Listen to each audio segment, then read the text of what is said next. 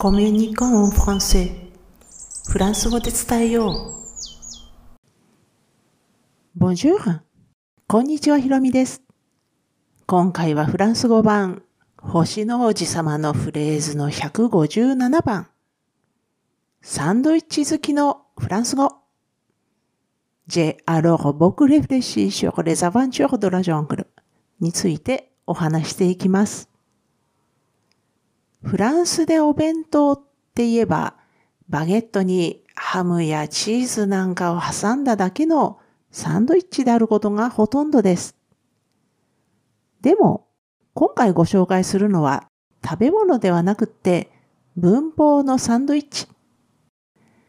フランス語って本当に挟むのが好きな言語なんです。これを知ることが最終的には星の王子様をフランス語で読む楽しみにもつながりますよ。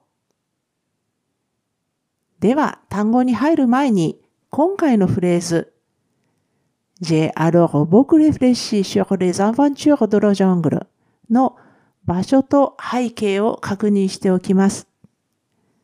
このフレーズは第一章の初めにあります。一枚目と二枚目の挿絵の間にあるフレーズです。ただですね、今回のフレーズ全体は少々長いです。ちょっと全体ご紹介しておきますね。じ、え、アモトゥー、ジェレ、クレヨン・ド・クルー、アトレッセ、モン・ミ・デッサ。というのが今回のフレーズの全体部分で、今回扱うのはこの前半部分です。では、ここからは単語を見ていきますね。まず、j'ai alors beaucoup réfléchi sur までですが、えまず、j'ai。これは、私を意味する一人称代名詞単数の je と、avoir の一人称単数の活用形、あ、いと書くえが合わさったものです。alors これはその時とかそれならとかそれだからなんていう意味です。ここでの僕、これは動詞の強調語でな語語なんですね。大いにとか非常にっていう意味です。レフレッシーは、解くと考えるっていう意味の動詞で、レフレッシーというのが原型なんですが、これの過去分詞です。レフレッシーシュー何々の形で何々について実行する、よく考えるということになります。そしてその次の部分がレザバンチュールドラジャングルなんですが、レ、これは定冠詞の複数形。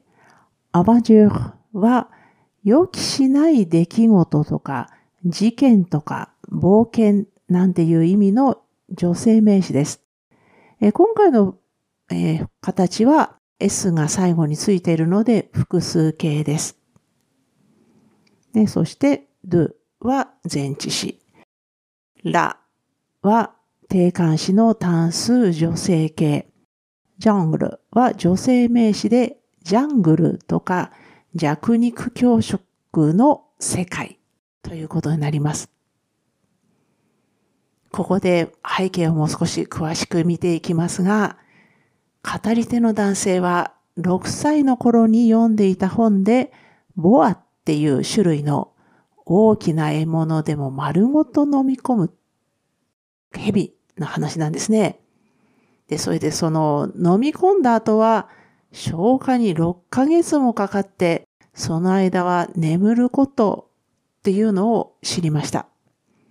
その本には蛇が熊みたいな大きな野獣を飲み込もうとする衝撃的な挿絵もあって、少年の想像をまあ助けることになったようですね。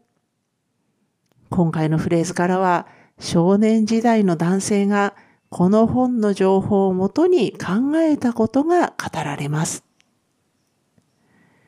そしてこの本の内容に驚いた、まあ、少年時代の男性は弱肉強食について考えたようですね。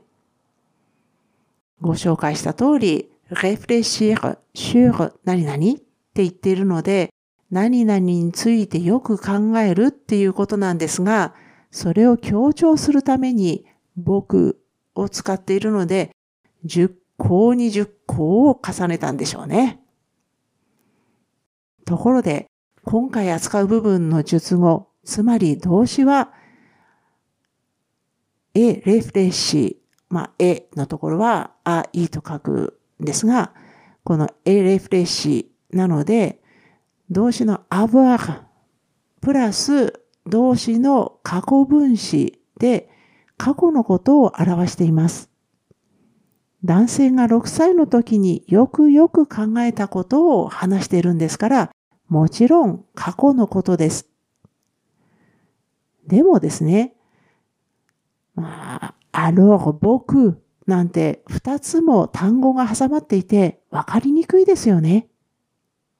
この動詞の部分を抜き出すのは慣れないとちょっと厄介です。でも、それこそがフランス語なんですよね。